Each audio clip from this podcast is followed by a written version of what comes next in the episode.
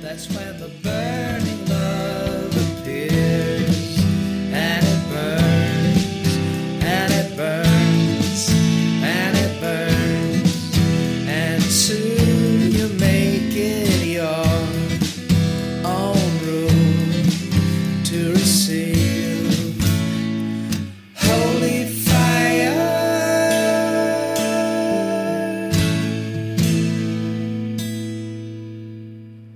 ich hätte euch gerne noch ein bisschen mehr davon gespielt. Alleine aus GEMA-rechtlichen Gründen wird das nicht möglich sein. Aber ihr seht, auch im Saarland gibt's gute Musik, denn dieses Stück heißt Burning Love und kommt von dem Saarbrücker Sänger und Songwriter Jan Weiß, der mein heutiger Gast ist in Ausgabe 5 des Erzähler Podcasts, zu dem ich euch recht herzlich begrüße.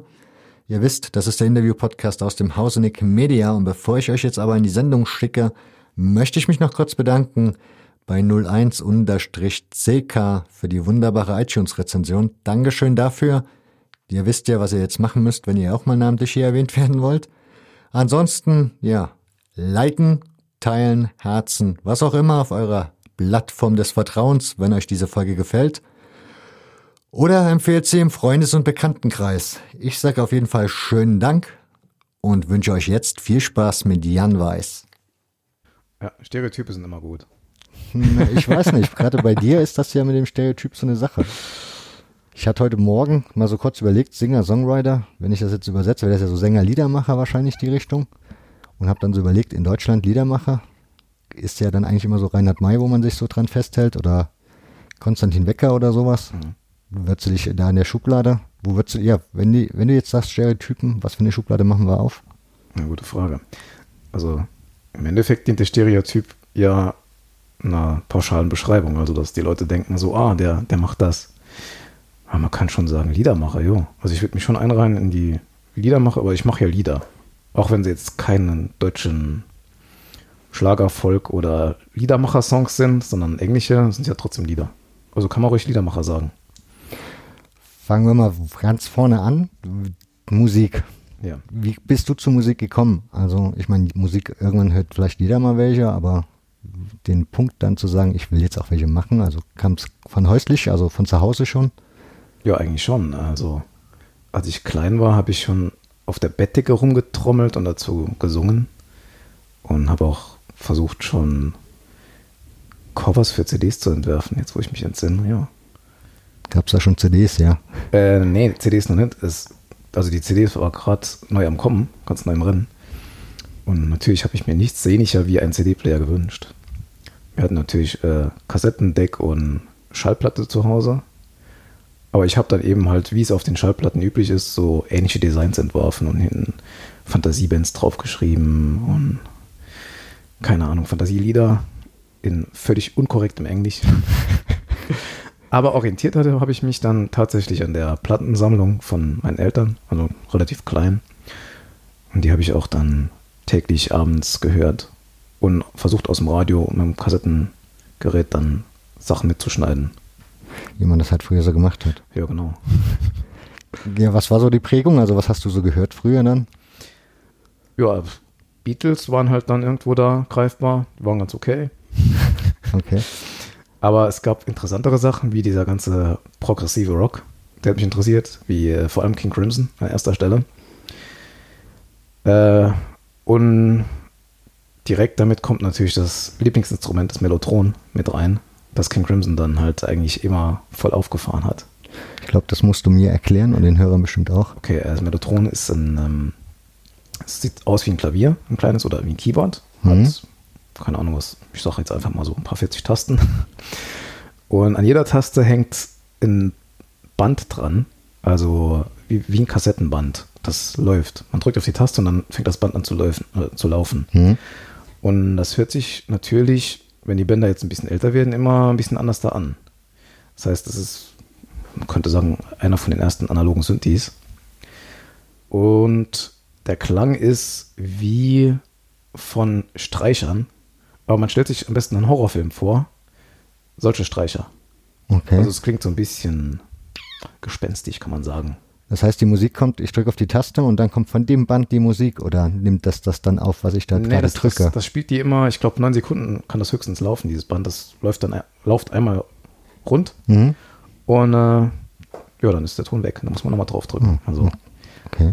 aber King Crimson war eine der Bands, die das genau wie Genesis damals Hm. äh, benutzt haben. Und die Platten standen halt im Regal von meinen Eltern.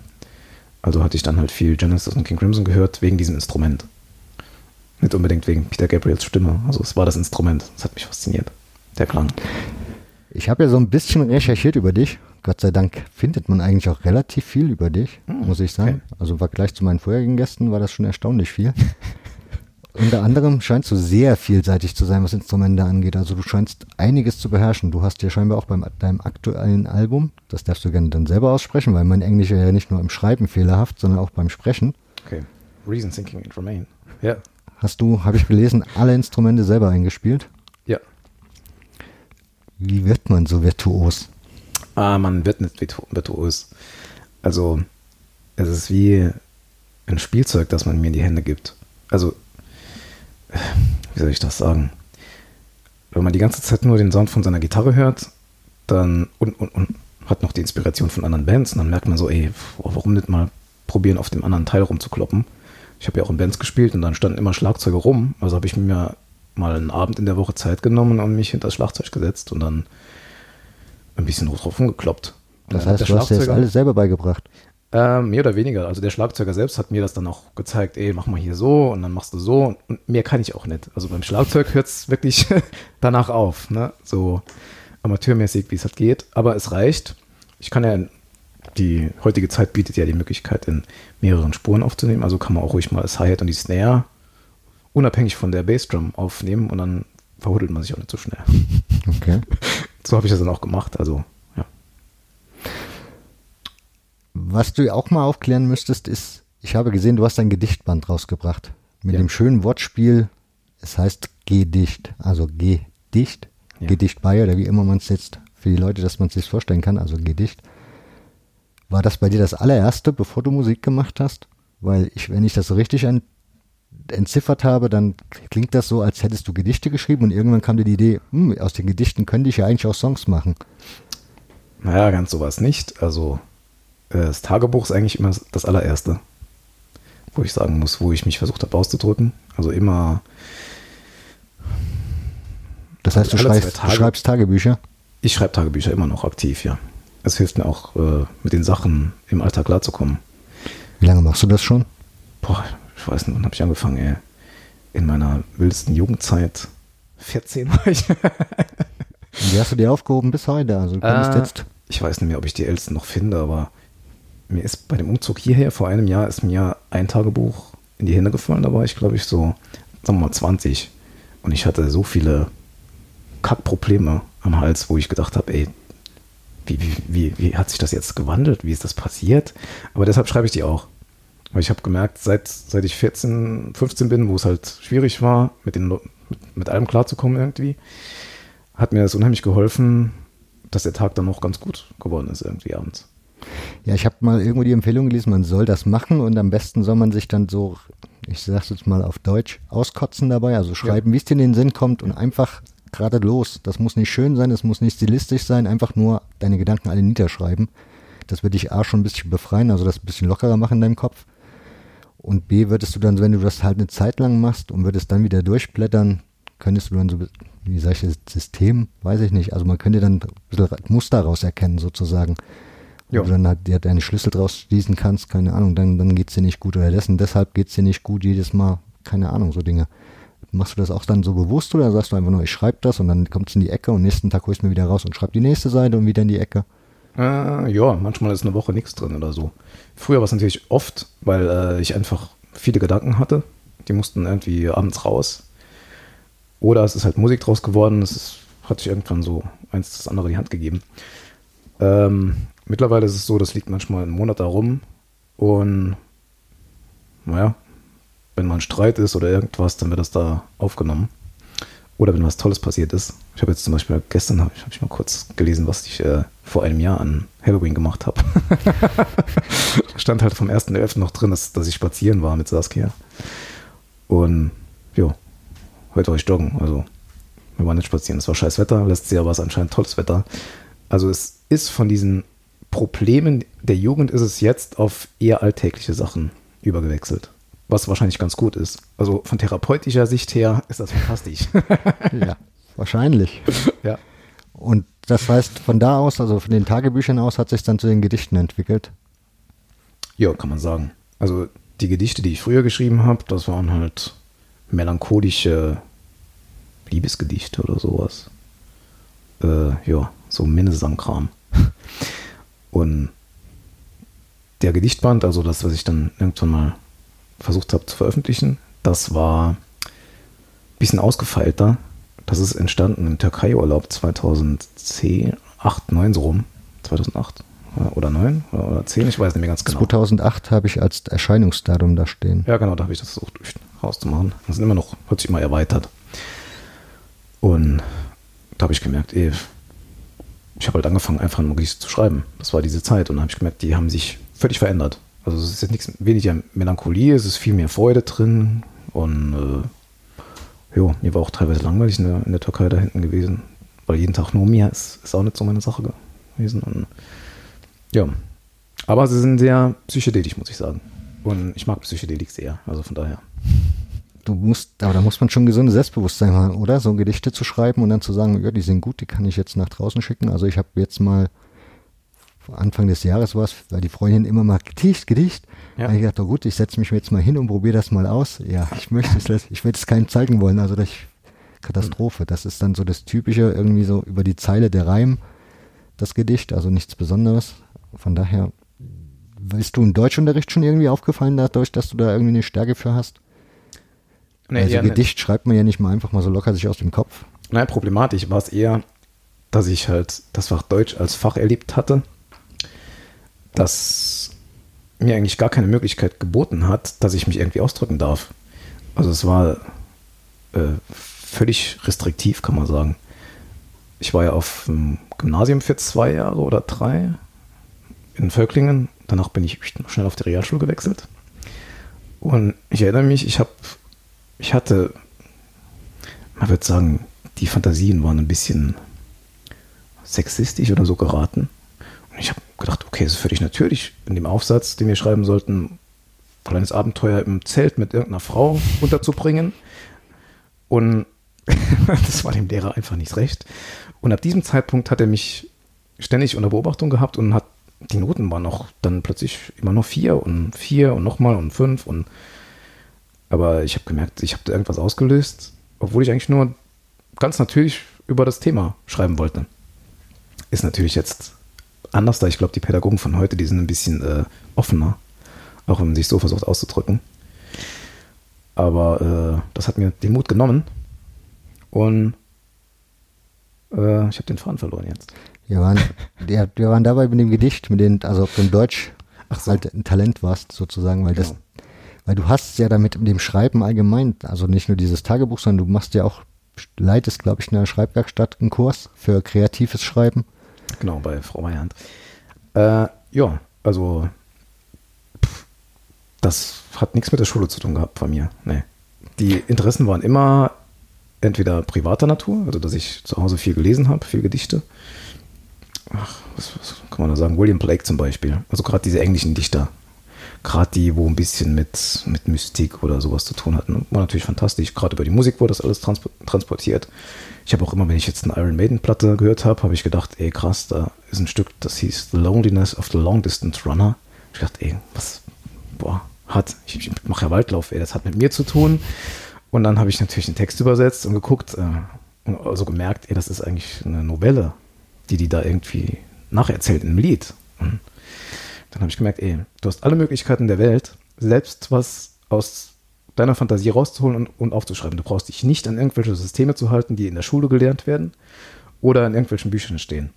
Und genauso habe ich dann weitergemacht. Ich habe eigentlich dort weitergemacht, wo ich mit dieser Sexgeschichte in der Schule aufgehört hatte. Also zwischendrin haben die Lehrer versucht, ey, du musst dich hier dran halten und hier dran halten und hier dran halten und das ist die Regel und das und Grammatik und boah, der Kopf ist so voll und du, deine Kreativität wird völlig unterdrückt dadurch. Und wenn du merkst, schieb das alles zur Seite, sei einfach du selbst, dann kommt es nochmal. Und da ist die Hilfe von anderen Dichtern oder anderen Musikern oder Leuten, die das so ähnlich erlebt haben, halt unheimlich wertvoll. Auch heute noch. Äh, braucht man eigentlich nur pff, zum Beispiel die, äh, wenn man irgendwelche, ich sehe es jetzt halt in dieser, in dieser ähm, Schreibwerkstattrunde, da sind Mhm. Leute drin, die haben halt Angst äh, zu sagen, was sie jetzt gerade im Moment beschäftigt. Und du musst aus denen rauskitzeln, dass es oder du musst denen das Gefühl geben, es ist völlig natürlich. Du kannst hier alles sagen. Du darfst ruhig über, äh, keine Ahnung, Fremdgehen oder irgendwas reden. Du darfst darüber schreiben. Du musst darüber schreiben, weil es ist in dir drin. Es kann raus. Und genau das macht es interessant. Das macht es für andere Leute interessant, weil du zeigst denen damit ein Stück echtes, was, was von dir echt drin ist, was nicht von irgendwelchen anderen Leuten an dich herangetragen wurde oder was du nachplappern musst. Sondern du kannst auf dem Blatt jetzt hinschreiben, keine Ahnung, äh, beispielsweise, ich hatte mal einen Techtelmechtel mit meinen Nachbarn, während ich verheiratet war. Okay, so, solche Sachen kommen tatsächlich in der Schreibwerkstatt zustande. Und dann denke ich, okay, jetzt ist es geschafft. Jetzt haben die Leute gemerkt, sie können sich selbst irgendwie kreativ betätigen, dadurch, dass sie natürlich sind oder sagen und ausdrücken, was sie eigentlich beschäftigt. So. Kreatives Schreiben, was muss ich mir darunter vorstellen? Also, weil kreativ, stelle ich mir jetzt vor, ist völlig regellos.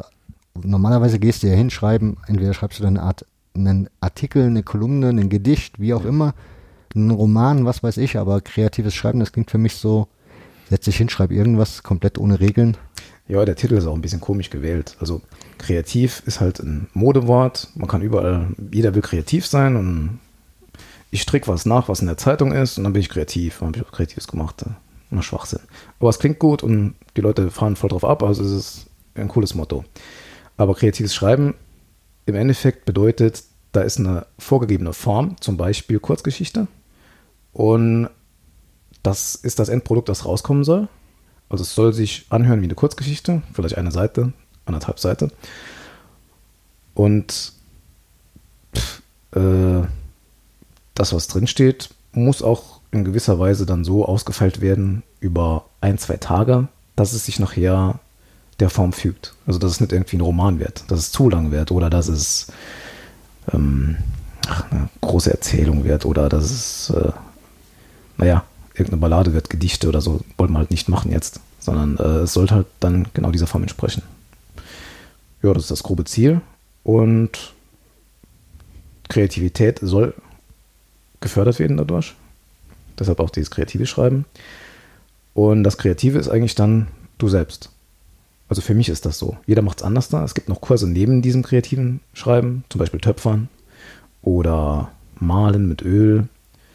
Und da sind die Leute genauso drauf erpicht. Äh, die sagen, okay, jetzt malen wir das Thema Strand. Dann malen die halt Motive mit Meer und Palmen etc. Und bei mir ist es halt dann einfach dieses Kurzgeschichte. Und dann schreiben die Leute alle Kurzgeschichte oder was sich dann noch anhört. Okay. Aber das Ziel ist halt, den Leuten eine Motivation mitzugeben. Das ist auch das, was man immer hört. Ey, wie kann ich mich zu Hause selbst motivieren, wenn ich jetzt alleine bin? Wie, wie, schaffe ich das? Und ich versuche das den Leuten zu vermitteln, was sie machen können oder was sie machen dürfen. Also es gibt viel mehr Probleme bei Leuten mit dem, was sie machen dürfen. Komischerweise. Es scheint, scheint ein allgemeines Problem zu sein. Du schreibst ja relativ, also schreibst du selber auch viel? Äh, Lieder schreibe ich viel. Im Moment schreibe ich am Staatsexamen rum. Da ist man eher mit wissenschaftlichem Zeugs beschäftigt. Äh, aber jetzt viel schreiben, würde ich sagen, mache ich im Moment gar nicht. Nee. Mhm. Weil ich mir jetzt vorstelle, wenn ich so eine Kreativwerkstatt gehen würde und dann würde ich jetzt anfangen, so Kurzgeschichten zu schreiben. Ich hätte den Drang, dass ich denke, das muss jetzt auch irgendjemand lesen, nur für mich dasselbe und dann in die Schublade schmeißen, das wäre mir jetzt irgendwie zu wenig. Dann hätte ich das, weiß ich nicht. Okay. Ja, ich mache da schon eine Zusammenstellung von den Kurzgeschichten und schreibe dann auch eine selbst dafür. Das haben wir angefangen vor zwei Jahren. Ähm, dass wir die ganzen Geschichten, die geschrieben wurden, auch gesammelt haben. Die durften mir die zwei dann zuschicken. Ich habe die noch so ein bisschen korrigiert und als PDF-Datei dann rausgebracht. Ja. Okay. Also es geht schon. Äh, ja. Nur jetzt drucken lassen oder so ist schwer, von den Kosten für mich unmöglich und auch für die Leiterin. Ja, man könnte es ja auch als Blog im Internet machen oder so. Aber man hatte jetzt schon einen Eindruck von dir bekommen, und das ist eigentlich auch, glaube ich, das, was ich bei der Recherche so festgestellt habe. Du schwankst immer so zwischen Kunst und Wissenschaft. Das sind, glaube ich, so deine zwei großen Felder, die du so hast. Wobei du hast zwischendurch ja auch mal was, einen Beruf gelernt, einen klassischen, wenn ich das richtig verstanden habe. Aber der hat dir, glaube ich, keinen Spaß gemacht, weil der war wesentlich, wesentlich, wenig wissenschaftlich und auch wahrscheinlich weniger kreativ und kunstvoll. Von daher, Ja, Fachinformatiker ist, ist eine Sache für Leute, die es interessiert. Aber äh, die ganze Zeit sitzen ist anspruchsvoll, auch für deinen Körper. Also entweder du schaffst dir dann äh, zu Hause noch ein Physio an oder machst noch Sport nebenbei, dann kannst du den Beruf machen und du hast noch Interesse an dem Beruf. Oder du machst was anderes und ich habe was anderes gemacht. Äh, ja. Ich, das hast du ja relativ spät gemacht, ne? Also, ja, ich habe mit, ich musste erstmal Schulen nachmachen, weil wie gesagt, früher bin ich runtergeflogen und dann habe ich mit 26 angefangen, nochmal den Start zu machen, also Fachroberschule und dann Gymnasium in Trier und warum hast du dir das dann nochmal angetan in dem Alter? ähm, ich habe gesehen, wie die Leute, bei denen ich vorher in der Klasse war, wie die plötzlich sich anders verhalten hatten nach dem Abitur. Äh, ich weiß nicht wie, ob man es autoritär bezeichnen kann oder ob die sich jetzt, ich weiß nicht, die sind mir einfach anders, hervorgekommen. Die waren mir so locker, die waren anders da. Und ich wollte einfach erfahren, warum ist man so, wenn man Abitur hat. Also habe ich Abitur gemacht. Es war jetzt gar weniger zielgerichtet. Am Anfang habe ich auch überlegt, was kann ich machen. Ich wollte in die Richtung soziale Arbeit vielleicht gehen, weil ich habe Zivi gemacht und dann gesagt, ey, das ist cool, so mit Leuten sich zu unterhalten und ja, auf der Baustelle fand ich mich auch ganz gut, das habe ich auch gern gemacht, mit den Leuten mich unterhalten. Also Kommunikation war wichtig und ich habe gemerkt, wenn man einen Kommunikationsberuf machen will, muss man anscheinend Fachabitur mindestens mal machen. Also war das das Ziel. Aber das Ziel, von dem ich geträumt habe, war eigentlich zu verstehen, warum die Leute nach dem Abitur anders werden oder warum Studenten oder was, was, was, was, was, was unterscheidet ein Student von einem Mensch, der nicht studiert hat oder so. Ich habe dann rausgefunden, eigentlich nichts. Es ist halt nur irgendwie eine Zuschreibung, die man sich selbst gibt dann. Als Student ist man halt Student anscheinend. Aber äh, ich weiß bis heute nicht. Äh, nur, ich, ich muss die Sachen machen. Es ist wie ein Zwang in mir. Wenn ich die Sache nicht mache, genau wie wenn ein Lied in mir steckt und ich kann es nicht aufschreiben, ich, dann äh, habe ich eine schlechte Zeit. Ich mache es dann so lange, bis, bis ich dann das runterschreiben kann oder so. Äh, ich muss mit dem Drachen kämpfen, sozusagen. Ohne, ohne das geht's nicht. Es ist bei allen Sachen so. In der Liebe, sonst wo, keine Ahnung was.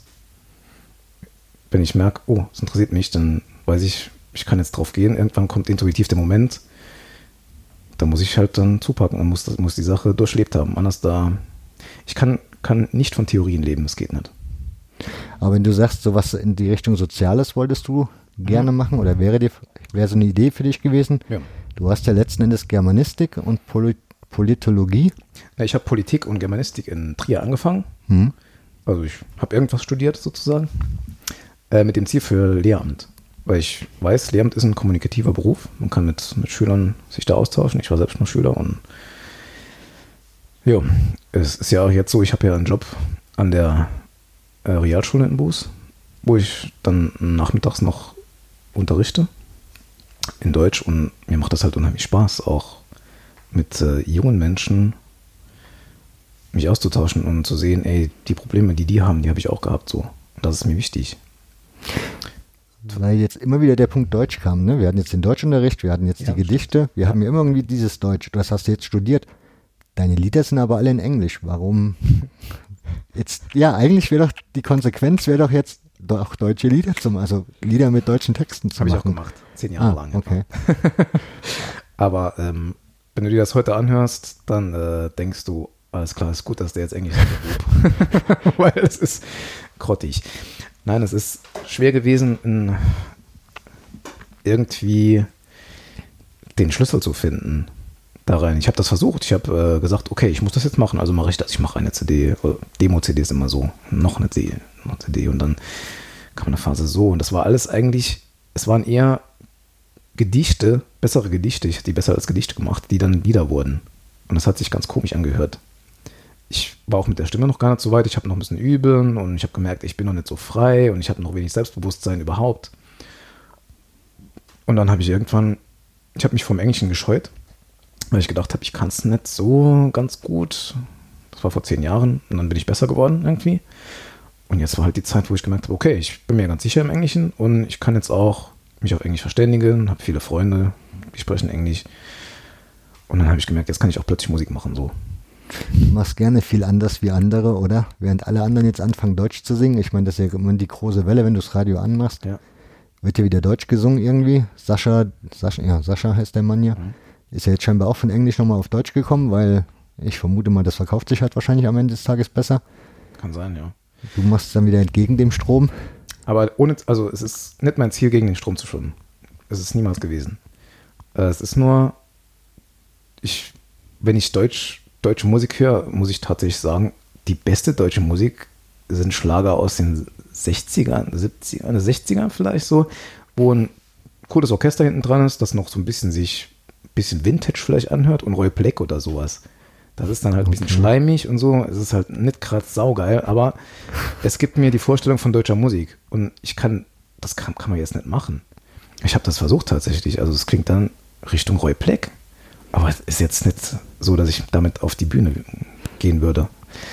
Äh, weil es finde ich auch, naja, also die Altersklasse ist dann relativ eingeschränkt, sagen wir mal so.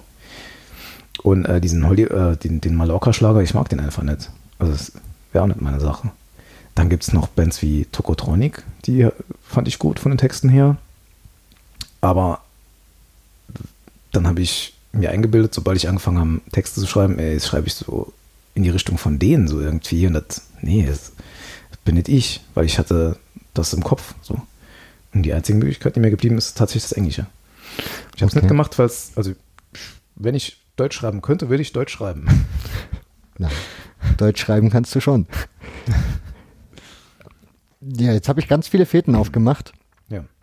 und gehe nochmal zurück an den Faden mit dem Gedicht, weil du hast gesagt, vor zehn Jahren hast du angefangen, auch mal in Deutsch versucht, zu versuchen zu schreiben, also Liedtexte zu schreiben. Ja. Das ist ja dann auch die Zeit, wo die Gedichte waren. Also kommt das, dieser Sprung schon daher, dass du gesagt hast, diese Musik, also Gedichte und dann das Ganze vielleicht zu vertonen in Sachen Musik? Ja, eigentlich schon. Also, pff, naja, vor zehn Jahren, wie, wenn ich mir überlege, die Situation, äh, ich hatte halt angefangen zu studieren und ich war unsicher, was Studieren überhaupt heißt. Und nebenbei musste man noch arbeiten gehen. Also habe ich gedacht, okay, sowas wie Arbeit ist es nicht, ist halt irgendwie sowas. Und also, was mir das Studium gebracht hat, habe ich halt dann in diese Gedichte so ein bisschen gepackt. Ich habe gemerkt, okay, ich habe jetzt neue Dichter kennengelernt und man kann in die Richtung schreiben und in die Richtung und dann habe ich auch die Lieder dementsprechend gestaltet. Das hört sich alles ein bisschen verkopft an, wenn man das von, von dieser Zeit aus hört und das ist, äh, naja, manch einer wird dann sagen, wow, wow, anspruchsvoll oder so, aber es ist alles, äh, es sind wahrscheinlich drei Ideen pro Lied und besser wäre eine Idee pro Lied gewesen. Musik, ich nehme an, ist für dich dann ja, wir hatten ja vor uns schon die Erwähnung, oder wir haben uns vor uns ja schon darüber unterhalten, dass das sehr wichtig, also dass du das schon immer so dich begleitet. Ja. Wann hast du für dich selber so angefangen, wirklich Musik zu machen mit dem Wunsch, das könnte auch mal, also da soll was bei rausfallen, also sprich mal eine CD machen oder irgendwie eine EP oder sowas?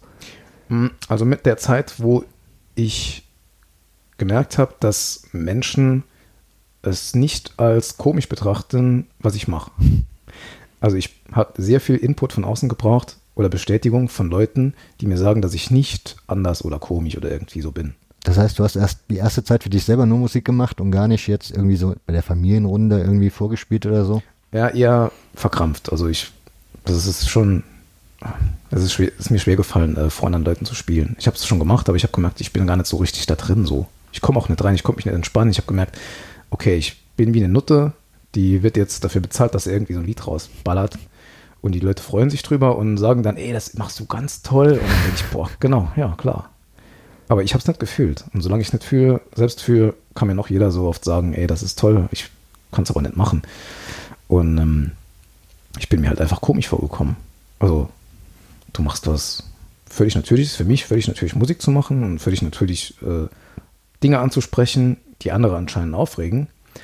Aber ich musste auf den Zeitpunkt warten, wo mir von außen Leute bestätigt haben, ey, du bist gar nicht, gar nicht, gar nicht verkehrt hier, du machst das ganz toll und es ist ganz gut und es hört sich gut an. Aber ich habe dann gemerkt, die Leute meinen es ernst Und ab diesem Zeitpunkt habe ich auch gesagt, okay, ich kann äh, Auftritte machen. Und wann war dieser Zeitpunkt? Also wie, Noch gar nicht so lange her. Also es war mit vielleicht 2013, 2012, 2013.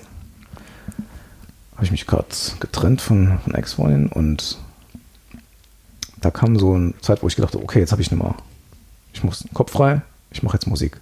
Und dann habe ich angefangen, Englisch Musik zu machen, also 2013, ja, Englisch.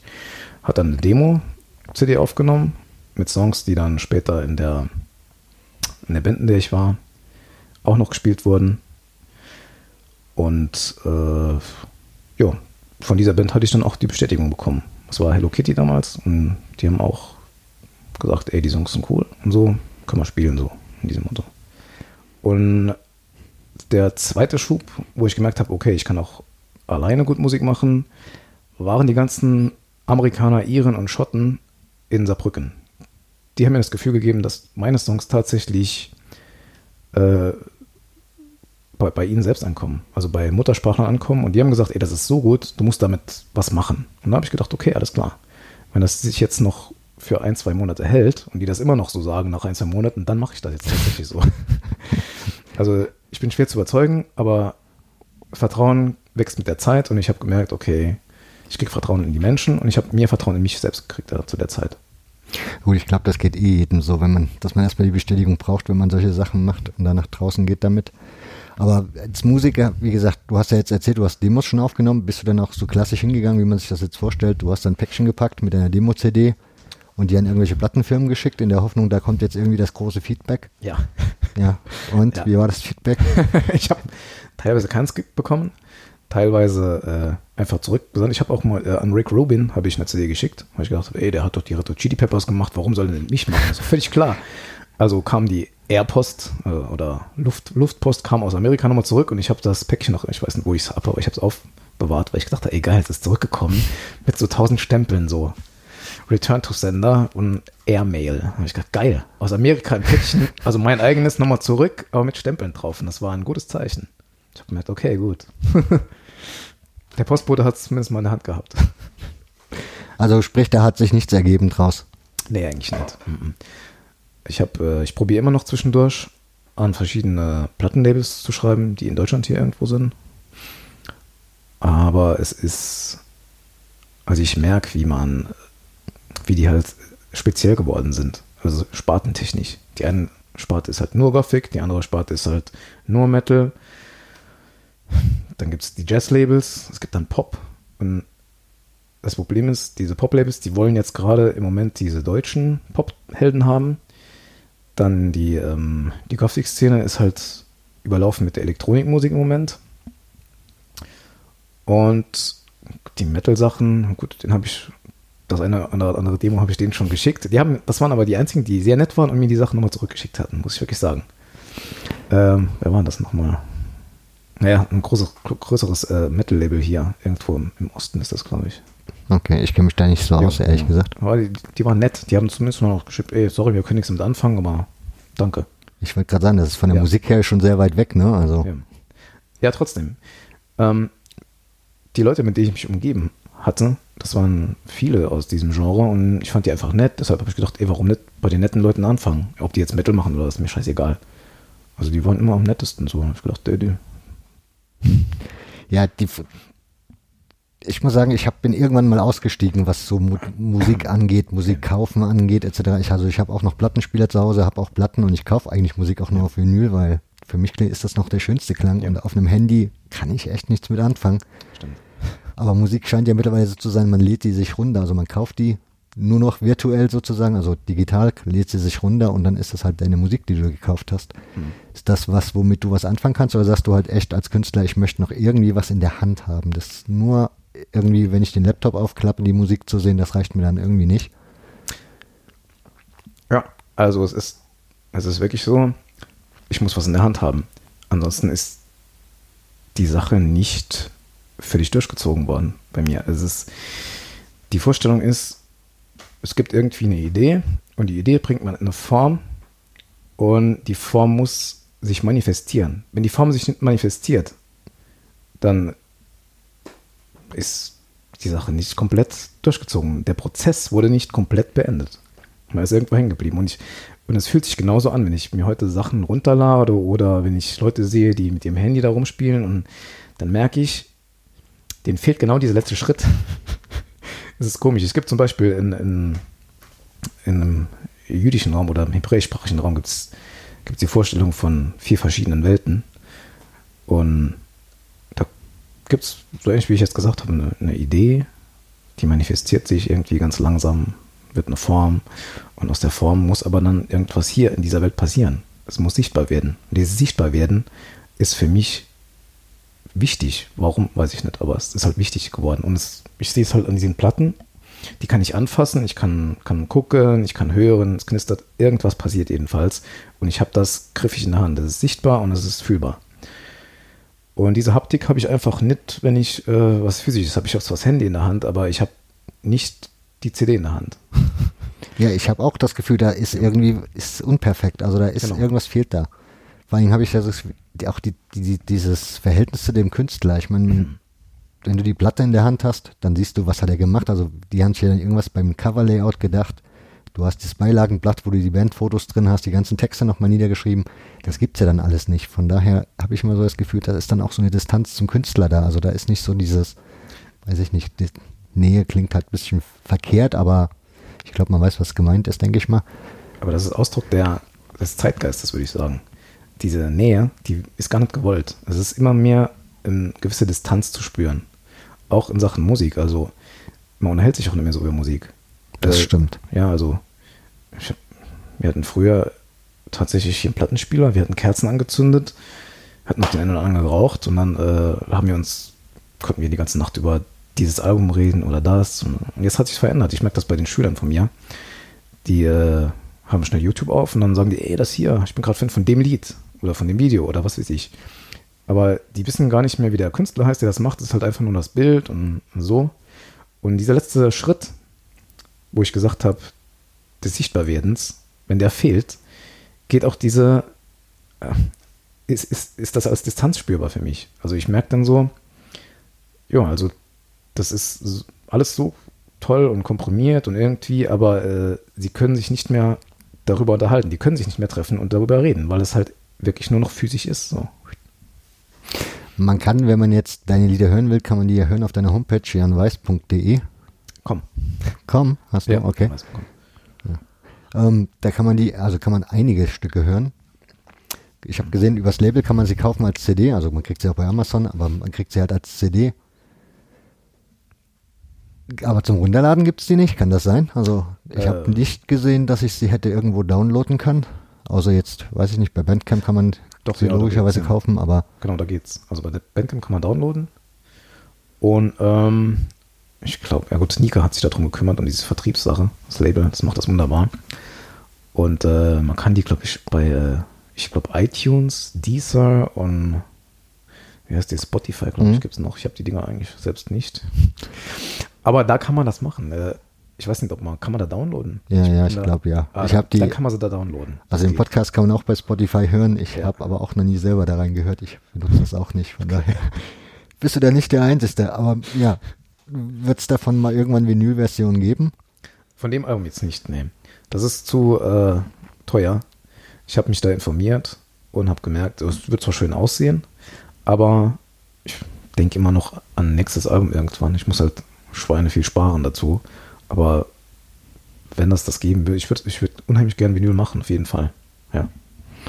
Mit, so als Künstler hier im Saarland, wie sind da so die Möglichkeiten? Also du hast ein Label, hast du gesagt. Ist das auch ein saarländisches Label oder? Ja, Nika Sounds ist ein saarländisches Label, die äh, sich beschränkt auf Jazz und Pop. Und ich weiß jetzt gar nicht, wie viele Künstler außer mir noch drauf sind, aber die hat äh, Tralskogen, das ist so ein Projekt von ihr, so ein Jazzprojekt, das ist auch unheimlich gut. Die haben eine CD rausgebracht und äh, sie hat noch Nika und Carambolage nennt sich das. Die sind da draußen, so ist eine Mädelsband. Die sehen ganz gut aus und die machen auch gute Musik. Und äh, ja, ich bin halt drauf. Ja, aber jetzt, du Wallis Pub hast du Release Party, glaube ich, gespielt. Ja, genau. Gibt es noch mehr Möglichkeiten für einen Künstler wie dich, irgendwo hier im Saarland aufzutreten, zu spielen? Ja, also ein Bekannter, hat mich jetzt gefragt, in der Kirche zu spielen. Und zwar in Köllerbach ist das. Äh, ich finde also die Akustik in der Kirche fand ich gut. Und dann machen wir auch ein Konzert am 25. Januar ist das in Köllerbach in der Martinskirche. Und ich, ich glaube, das wird, wird ein großes Ding, weil es ist keine große Kirche, es ist irgendwie so eine, so eine spätgotisch, spätgotische Kirche, wenn ich mich nicht irre. Und die sind ein bisschen enger gebaut und die haben ein bisschen trockenere Akustik, aber trotzdem Halt drin und es ist halt saugeil. Also, warum nicht in die Kirche gehen, wenn deshalb? Wir müssen vielleicht mal, wir sollten vielleicht auch mal über die CD oder die, über deine Musik als solche reden. Ja. Wenn man so, also ich habe, wie gesagt, relativ viel recherchiert, hab mir da die, so, die Sachen durchgeguckt. Ich habe so das Gefühl, man schreibt vor allen Dingen gerne von deiner Homepage ab, wenn man über deine Platte spricht. Ist so. Und da gibt es zum Beispiel, da steht da drauf, die einen nennen es Country, andere würden sagen, das ist klassischer Songwriter-Musik, also Folkmusik oder so. Ich finde auch irgendwie, man, wenn man möchte, kann man beides raushören, aber wie würdest du selber deine Musik beschreiben? Also ich habe es zum Beispiel meiner Freundin vorgespielt, die hat die gehört Ja. und sagte am Anfang, oh super. Und irgendwann saß sie da und sagt, da fehlt was, da kommt, und ich weiß genau, was sie meinte. Es fehlte ihr so dieser Refrain, dieses Runde, was halt immer, was man so kennt. Deine Musik ist relativ, die ist nicht so, dass die fräst sich nicht mit einmal ins Ohr rein und man hat dann diesen Ohrwurm drinne, sondern ja, man muss deine Musik, glaube ich, ziemlich bewusst hören und dann kann man relativ viel entdecken, aber es ist halt jetzt, ich würde es nicht massentauglich nennen. Okay. Also ich würde sagen, Entschuldigung. Ich würde sagen, äh, Folk. Folk beschreibt es am besten, weil ich weiß nicht warum, aber das hört sich ganz gut an. So, Folk. Soul habe ich auch gemacht. Mhm. Also das Attribut Soul klingt immer gut. So Seele und so ist drin. Ich habe mich viel damit auseinandergesetzt und dann denke ich, okay, ja. Folk, Soul, Folk. Kann jeder selbst rausfinden, wie er es nennen möchte. Aber mit Folk lässt sich ganz gut äh, Werbung machen, glaube ich. Aber ja, wie gesagt, nochmal zum Beispiel von der Frau, also Ja. wie sie das so gemeint hat, ich habe da auch so das Gefühl, du hast nicht dieses Schema ABC, also diese Schablone, die man so auf Musik drauflegt. So klingen deine Lieder nicht, sondern die klingen, ja, ich finde sie durchaus wirklich anders. Also das jetzt ohne Schleimerei zu meinen, Ja. das ist wirklich, also damit das ja kein falscher Eindruck entsteht, mir, gefällt die, mir gefallen die Lieder sehr gut, sonst werde ich sowieso nicht hier sitzen. Davon mal ab. Aber wie gesagt, das ist halt nicht so, es ist nicht so, wie soll man es erklären? Es ist nicht so Hit-Radio-tauglich, würde ich das nennen. Also ich glaube, es ist nicht für die breite Masse gemacht. Bist du da schon, wie machst du Musik? Erklär mir mal, wie du ein Lied, wie du ein Lied schreibst und wie das bei dir entsteht, so ein Lied. Äh, also ich sitze da und dann ist das Lied im Kopf und dann wird es aufs Blatt geschrieben. Ja, Also, das äh, Lied mit Musik, oder? Musik, Also die Melodie ist schon im Kopf gleichzeitig Mhm. mit dem Text. Äh, passiert manchmal in der Stadt unverhofft und dann oder beim Waldlauf. Ich gehe ganz gern joggen und merke dann so, ey, boah, krass, das, das wäre jetzt so ein so eine Hookline oder sowas, wie man das nennt. Und die kann ich dann später aufschreiben. Und ich muss dann halt gucken, dass ich halt schnell genug aus dem Wald rauskomme hier heim und dass ich das aufschreiben kann. Oder ich sitze hier, trinke Kaffee oder keine Ahnung was. Und es fällt mir ein und ich habe immer irgendwo ein Buch da oben drin liegen, wo ich schnell Griffbereit habe und aufschreiben kann. Also die Sachen kommen spontan. Mir sind auch schon viele Sachen durch die Lappen gegangen, weil ich einfach kein Schreibzeug dabei hatte. Ich war mal früher, wo ich Auto gefahren, Auto gefahren hatte, sind mir die Sachen während dem Autofahren äh, eingefallen und dann wird es halt schwer. Du kannst jetzt nicht auf der Autobahn gleich, gleich mal anhalten und sagen, ey. Und da ist das ganz gut mit dem Handy. Man kann ja Diktierfunktion an und so und mittlerweile könnte ich das dann so machen. ich würde dann keinen gerade mehr so bauen. ein. Wäre im Wald möglich, ne? Ja. Stimmt. Na gut, ich habe aber kein Handy mit im Wald. Also ich sag, der Wald, da bleibt das Handy zu Hause. Da will ich komplett ungestört sein. Das ist wichtig. Ich könnte es auch noch anders formulieren, du orientierst dich nicht an anderer Musik, finde ich, bei deinen Stücken. Also es klingt nicht wie XY. Also man hat, ja, wie gesagt, Ah. es klingt sehr eigen. Kann sein, ja. Es kommt auch auf die Inspirationsquelle an. Also ich höre jetzt unheimlich gern auch, wie soll ich sagen, so klassische Musik. Ich bin großer Fan von Bruckner. Bruckner ist für mich der, der größte Held der Klassik. Und wenn man sowas hört, da sind auch, ich weiß nicht, für die Ohren untaugliche Melodien wahrscheinlich ab und zu drin. Aber sehr intensiv. Und es geht mir ums Intensive mehr als darum, dass ich mich irgendwo orientieren würde. Also mir geht es ums Gefühl, das ich selbst dabei habe. Und wenn ich merke, so, ah, jetzt, jetzt äh, trifft mich der Song selbst, mich kickt jetzt und es ist cool und ich merke, ich kann mich damit ausdrücken und habe das Gefühl, dass der Song unterstützt mein, mein Bewusstsein irgendwie und dann sage ich, ey, das ist, ist jetzt gut so und jetzt ist es egal, was die anderen sagen, weil die müssen das einfach hören dann. Also ab jetzt ist der Punkt, wo ich sage, die müssen es einfach hören. Früher hätte ich gesagt, nee, jetzt warte ich mal, erst. ich überlege mir das nochmal, ob ich das wirklich live spiele, so. Aber daher auch die Wissenschaft. Die Wissenschaft, es gibt ja mittlerweile auch Bücher über, keine Ahnung, ein fantastisches Werk, nennt sich ähm, Schamanismus und archaische Ekstase, Ekstasetechnik von Mircea Eliade. Ich habe vorhin gewusst, dass es so Bücher gibt. Wissenschaftler, die, die über Schamanismus und irgendwelche Naturvölker geschrieben haben, die einfach nur natürlich irgendwas rausposaunt haben oder irgendwelche Ritualen gemacht haben. Seit ich weiß, seit ich auf der Uni bin, deshalb finde ich es toll, dass ich das gemacht habe, habe ich solche Bücher kennengelernt. Die haben gesagt, ey, man darf das in der Gesellschaft. Du, du, darfst über so Sachen schreiben, du darfst auch über solche Sachen singen. Und ich singe über so Sachen. Ist das das, was du im Theologieunterricht dann? Also, du hast ja noch Theologie studiert oder Ja. bist dabei, ich weiß nicht. Ja, also Religion ist ja das Zweitfach und dann studiert man Theologie. Äh, ja, das ist so ein bisschen was, was die da als Literatur drinstehen haben. Äh, leider wird das von wenigen gelesen. Also die meisten halten sich an die Dogmatik in der Kirche, was es da alles gibt. Aber die wirklich interessanten Bücher stehen halt auch zwischendrin. Auch wenn sie kaum in die Hand genommen werden. Und diesen, muss ich sagen, die bestätigen einen auch beim Liedschreiben. Die sagen dir, es ist gar nicht verkehrt, was du machst, du darfst das machen, weil es hat ja auch ein Wissenschaftler geschrieben. Also kannst du auch sagen, falls irgendeiner kommt und sagt, ey, warum hast du jetzt über ein, Sexritual geschrieben oder warum hast du jetzt ey, so, so was Vulgäres? Dann sage ich, ey, gar kein Problem, gehst du mal in, in dem Buch nach, steht bei euch in der, in der Bibliothek drin. Ja, da hast du da, ja. Das wissen deine, wie sagt man, Kommilitonen? ja. Wissen, also hören die deine Musik? Also hast du denen mal vorgespielt oder gesagt, hier, hört euch mal an? Jo, also ich habe auch hier das, das Poster, habe ich ja auf, aufgehangen und dann hat man gesehen, der macht da ein Konzert und die meisten sind auch davon äh, positiv überrascht gewesen. Und ich habe auch schon zwei CDs an, an der Uni verkauft. Ich habe da ja eine Stelle noch und Warum hast du dich für das Fach Theologie entschieden? Also äh, normalerweise denkst, verbindet man jemand damit, jemand will Priester werden oder irgendwie was? naja gut, also in meiner Jugend fand ich die Kirche verachtenswert und ver, fand äh, Religionen an sich verachtenswert. Auch, äh, was weiß ich, ich weiß noch, Konfirmation, das war, war nicht cool für mich. Also andere Leute haben das toll gefunden, ich wusste nicht warum. Und ich hatte das ad acta gelegt danach, weil dann hat man nichts mehr mit zu tun. Konfirmation kommt und dann, okay.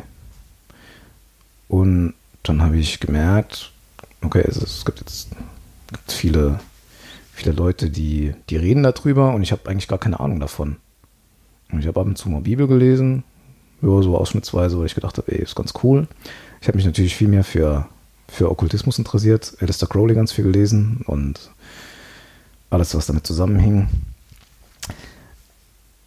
Dann über diesen Zweig kam ich dann tatsächlich nochmal dahin. Ich habe gemerkt, ey, okay, gut, fangen wir mal nochmal da an. Du hast was damit zu tun gehabt, du bist getauft, bist in irgendeiner Kirche drin, also habe ich in Trier ganz kurz angefangen, katholische Theologie zu studieren. Die haben aber gemerkt, ich bin evangelisch und dann waren die nicht so nett zu mir. Und dann habe ich gedacht, okay, dann muss ich halt hier in die evangelische Theologie, weil das ist jetzt Zweitfach für was, was ich später machen will. Und ich habe währenddessen gemerkt, wie nett die Menschen sind und habe mich auch dann irgendwie begeistert nochmal fürs Bibellesen und für die Themen, die das alles so mit sich bringt, dass da auch Naturwissenschaft besprochen wird und dass da, dass man sehr offen auch mit anderen Weltreligionen umgeht. Und da habe ich gedacht, ey, die Menschen sind sehr offener als ich dachte. Es ist gar nicht immer so das, was man in der Kirche merkt. Und ich habe gemerkt, äh, man braucht auch nicht in die Kirche zu gehen, um irgendwie jetzt hier der große Theolog zu sein. Und dann war alles okay, dann kann man das als Fach studieren. Und ähm, gleichzeitig hatte ich auch dann die Möglichkeit, in, dem, in den Archiven halt da rumzukramen, was mich eigentlich am meisten da fasziniert hatte. Warum? Was kann man entdecken in den Archiven? Ja, zum Beispiel solche Bücher wie Mircea Eliade oder Carl Gustav Jung. Man entdeckt plötzlich äh, Teile von sich selbst oder Bestätigungen, dass man gar nicht so verkehrt ist. Also das ist gerade Carl Gustav Jung. Ich kann ich, ach Gott, ich habe den verschlungen, ne?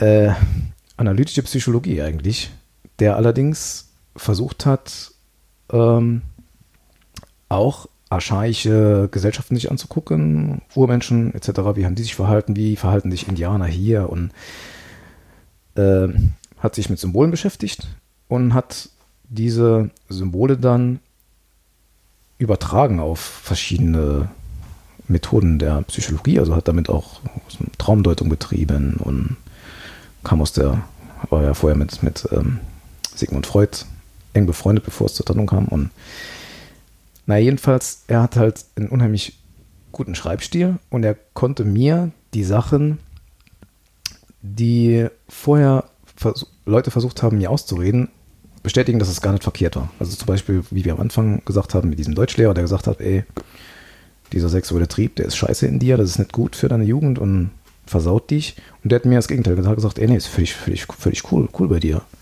Es ist auch in anderen Gesellschaften so. Es gab, gab immer schon Frucht, Fruchtbarkeitsriten, das ist völlig normal. Die Leute haben das immer gefühlt und man kann das ruhig aussprechen. Und naja, also der war jemand,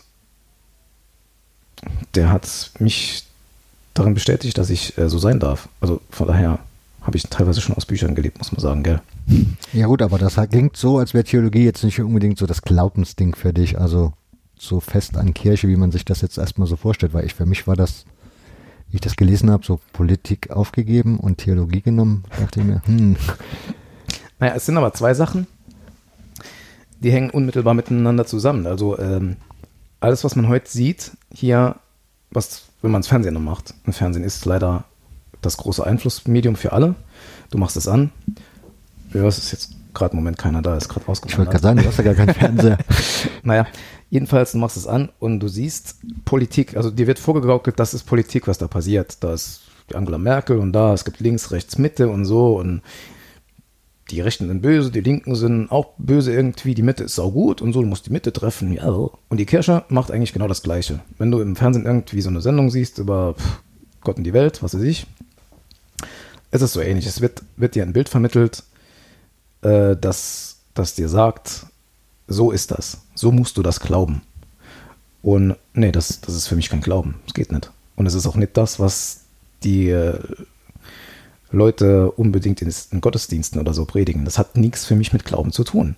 Glauben, das ist, ein, ist vielleicht ein großes Wort, aber das ist in dir selbst drin. Entweder du glaubst an dich selbst und dann hast du alle Möglichkeiten der Welt oder du brauchst die Hilfe von außen, die dir beim Glauben hilft oder so irgendwie. Ich weiß nicht, wie ich es formulieren kann, aber klingt jetzt ganz schlau. Naja, jedenfalls, äh, du hast recht, das, das Wort Glauben ist halt ist ein Problem, aber ich habe die Sachen studiert, um rauszufinden, so, warum ist das eigentlich so? Äh, Politik ist wirklich halt Medienmacher im Moment. Und das, was dahinter steckt, sind irgendwelche politischen Systeme und Theorien, worauf alles basiert. Und da ist VWL drin, Soziologie drin. Und in der Religion ist es so ähnlich. Aber es sind halt die zwei großen Themen. Ohne, Religi ohne Religion, also ohne ein grundlegendes religiöses Verständnis, wird es auch keine Politik geben. Das ist genau wie, wenn man sagt, man grenzt hier ein Stück Land ab, dann gibt es halt ein Gesetz, das gehört jetzt uns und so weiter. Jetzt hast du ein paar Leute da drauf wohnen, aber jetzt, wie kriegt man die zusammen? Das ist eine Gemeinschaft und äh, seit 2000 Jahren funktioniert das, dass die eine Kirche da reinbauen und dann laufen die Leute hin und dann sagen die in der Kirche, ey, pass mal auf, es gibt da noch Politik. Schalt den Fernseher zu Hause an heute Abend und ey, guckt, guckt euch das an. So, so eine kindische Vorstellung habe ich manchmal davon. Aber ich, ich habe gemerkt, das sind die zwei Sachen, die äh, uns Kriege beschert haben, die uns heute in den Medien dauernd entgegenkommen. Und es ist halt, also für mich ist es halt so entgegengekommen. Das habe ich gedacht, okay, das sind zwei Sachen, die interessieren mich. Ich muss da mal reingucken. Wobei Politik halt sehr trocken war und halt wirklich auf dieses Mediendings rausgelaufen ist. Und äh, Religion war ein lebhaftes Fach. Und es gibt tatsächlich lebhafte Religionslehrer und Theologen da an der Uni. Ich hätte es mir genau also, andersrum vorgestellt, naja. Ich auch, ja. Deshalb, man geht da durch und ringt ein bisschen mit sich und mit denen und naja. Okay, ich würde sagen, wir kommen so langsam zum Schluss. Wir haben die Stunde bald fertig. Um, ja, ich gucke gerade noch, ob ich noch was gefunden habe. Die Schreibwerkstatt hatten wir. Ja, zum Schluss noch ganz kurz zu deiner Musik nochmal. Die Instrumente. Wir hatten das ja am Anfang mit den ganz vielen Instrumenten, da sind wir dann irgendwie dann doch weggekommen. Hm. Jetzt erzähl mir mal, wie viele Instrumente kannst du spielen? Also für mich als Laien spielen. Also Gitarre ist das Instrument, womit du mich überall antreffen wirst. Äh, Klavier kann ich ein bisschen, also ich kann dich mit ein, zwei auswendig gespielten Liedern vielleicht beeindrucken und du wirst sagen, wow, geil. Wenn du Frau wärst, wirst du noch mehr sagen, dann wirst du sagen, fantastisch. Vielleicht noch den Abend mit dem. Ähm, äh, ansonsten alle Seiteninstrumenten eigentlich. Wenn man Gitarre spielen kann, da ich gerne Flamenco spiele, habe ich eine Flamenco-Gitarre und eine Akustik. Und ich habe mir so ein Dulcimer, nennt sich das, gekauft. Der war relativ günstig und dann, der klingt auch so ein bisschen gitarrenmäßig. Da braucht man nur rumzudrücken und so, das ist nichts Schweres. Und halt, wie gesagt, Klavier, zwei Lieder. Ich hatte mal ein halbe, halbes Jahr Unterricht. Also meine Eltern wollten mal, dass ich mal in diese Richtung schnuppere. Und es war aber war nicht cool für mich, weil die Lehrerin war auch ein bisschen äh, sehr theo theorielastig geworden und habe ich das schnell ad acta gelegt. Und ähm, äh, was kann ich noch finden? Ist da gut Schlagzeug und Bass halt. Bass, ich habe immer wieder gern Bass gespielt. Wenn ich Geld hätte, würde ich mir auch als nächsten Bass kaufen. Den muss ich mir halt immer leihen. Aber es ist halt toll. Ein Bass ist halt relativ flott aufgenommen. Kabel Okay. rein, Bass und dann ist gut. Die andere Sache ist halt Kontrabass. Da ist es halt schwer, jemanden zu finden, der einen zu Hause stehen hat. Aber wenn man jemanden findet, der einen zu Hause stehen hat, ist es auch da kein Problem. Du gehst heute mit dem Mikrofon hin, mit dem PC, stellst das hin, holst den Kontrabass auf. Ist halt ein bisschen Arbeit, den zu komprimieren irgendwie. Aber auch das stellt heute jetzt nicht mehr das größte Problem dar. Jetzt noch kurze Frage, weil du hast, wie gesagt, ein Mikrofon da stehen und relativ gute Technik scheint mir. Machst, hast du die Musik hier zu Hause aufgenommen, also deine CD, oder Äh, ja, teilweise. ernsthaft? Also du gar nichts mehr mit Tonstudio gehen und da eine Woche lang sich irgendwie einschließen und machen? Nee. Keller von irgendwelchen Kollegen bei meinen Eltern, wenn halt hier irgendwie kein Raum war oder so, dann halt, halt teilweise hier. Gitarrensprung kann man hier prima aufnehmen. Und alles andere, da wo das Instrument steht, Freunde gefragt, hingefahren, Sachen aufgebaut, aufgenommen, zurück. Und dann irgendwie alles zusammengebracht. Okay. Und es ist jetzt gar nicht so viel Aufwand gewesen, wie man sich das denkt. Also es hört sich immer so an, oh, ey, der ist da hingefahren und das. Und eigentlich, die Sache ist vorher klar und die Sachen, wo ich auf dem Schlagzeug gespielt habe, die sind nicht, nicht aufwendig. Das sind immer nur Rhythmen, die ich immer das gleiche Taktschema hatte. Und ich glaube, man hört auch bei einigen Liedern, dass ich das nicht so toll beherrsche, aber ist egal. Und dadurch macht es das Ganze noch interessanter für mich. Also ich mag auch unheimlich gern CDs hören, die nicht so perfekt aufgenommen sind. Ich wollte gerade sagen, wenn man so Musiker ist und Künstler ist und selber weiß, wie man eine Gitarre zu spielen hat und weiß, wann es auch falsch klingt. Ich meine, wenn ich Musik höre, höre ich nicht, wenn da jemand falsch spielt, vermutlich. Außer er macht es extrem schlimm. Mhm. Kannst du noch, also ich weiß nicht, ist im Radio, wenn man Radio so hört, hört man da noch Fehler? Also gibt es da Fehler? Naja, seit diesen neuesten Aufnahmen, die die ganze Zeit hoch und runter laufen, also hier, die so auf mit dem Limiter halt bis ans Ende getrieben wurden, wo man nur noch so Fragmente der Stimme hört, da höre ich halt am Sound keine, kannst du keine Fehler mehr, wenn du Fehler sagen willst, du hörst eigentlich gar keinen Sound mehr richtig, du hörst nur noch so Klangbrei, der wird dir da präsentiert. Du hörst keine Obertöne mehr, also das, was noch mitschwingt, ist weg. Ist schade. Aber du hörst doch keine Fehler mehr. Und ähm, ich weiß nicht, man kann das, ich würde auch nicht sagen, dass das Fehler sind. Das sind einfach nur Spieltechniken. Und, und wenn einer halt so spielt und dann mal hier den Ton schlunzt und es, oder es gibt ein, ein akustisches Geräusch, für mich ist das fantastisch. Für mich macht das das Ganze lebhaft. Und andere Leute würden sagen, ey, genau hier, an der Stelle, diese Musikerpolizei, die immer vor der Bühne steht, die wird sagen, ey, jetzt hat er sich verspielt, da. Und dann kommen die nach, nach dem Konzert zu dir und sagen, ey, saugeiles Konzert, aber du hast dich viermal verspielt und zwar am dritten Lied. und dann denke ich, jo, cool. Und wie wie ist so bei dir angekommen? So? Ja, also, ja, kann man da noch Musik einfach so hören, wie ich sie höre? Also, ich, Ja. ich mache mir Musik an, dann höre ich die und dann, ich achte, ich, wie gesagt, ich kriege ja nicht mit, ob die da einen Fehler drin haben oder nicht, Nee, ich aber, nicht. ne? Ja, ich höre Musik, es ist für mich wie, das Medi wie früher das Meditative, nur dass halt die Gesellschaft manchmal fehlt. Früher haben Kollegen noch da gesessen, die haben jetzt alle Familie oder sind ausgewandert oder im Studium oder irgendwo sonst wohin, Baustelle, einer ist in der Schweiz. Naja, jedenfalls, man sitzt jetzt halt alleine und hört die Musik alleine, aber ich höre die Musik immer noch ganz genauso wie als kleines Kind. Und zwischendurch habe ich mal versucht, mich darauf zu konzentrieren, so Instrumente auseinanderzuhalten. Es ist völlig schwer. Ich habe auch kein perfektes Gehör oder so. Ich, am, am liebsten setze ich mich hin und höre irgendwie so Musik, also was weiß ich. Ey. Deshalb, ich kann mir auch alles geben. Ey. Ich höre Six Feet Under, ich höre andere Metal-Zeugs halt, dann äh, Funk, Soul, alles, ist eigentlich alles drin. Und das sind alles Sachen, die habe ich total lieb gewonnen. Früher habe ich immer gesagt, nee, nee, ich möchte auf keinen Fall mich in die Schublade stecken lassen von denen, die noch Schlager nebenbei hören. Aber ey, ich kann auch ab und zu mal Black reinschieben, ey. Kein Problem. Okay, also das schaffe ich nicht, aber gut. Vielleicht auch, ich nicht, wenn, ich, wenn ich dann mal Musik höre, was relativ selten mittlerweile geworden ist, dann Ja. ja, ziemlich, ziemlich bewusst. Von daher würde ich dann, glaube ich, kein Roy Black hören.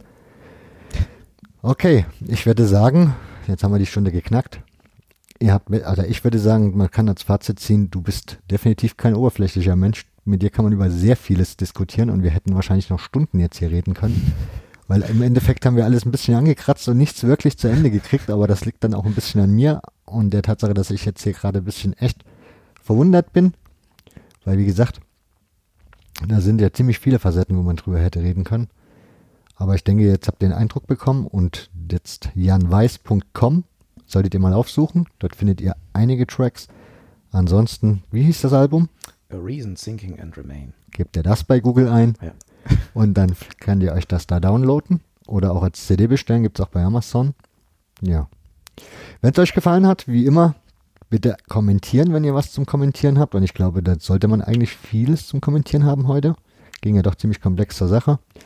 Ansonsten gefällt mir drücken. Teilen ist auch sehr erwünscht. Und noch lieber ist mir es, wenn ihr es einer Arbeitskollegen in der Familie oder wie auch immer weiterempfehlt und dort zum Hören animiert. Dankeschön für eure Aufmerksamkeit und ich bedanke mich bei dir, Jan, für deine Zeit und für die Mühe. Ich hoffe, du hattest deinen Spaß. Ja, auf jeden Fall. Und euch verabschiede ich jetzt auch. Macht's gut.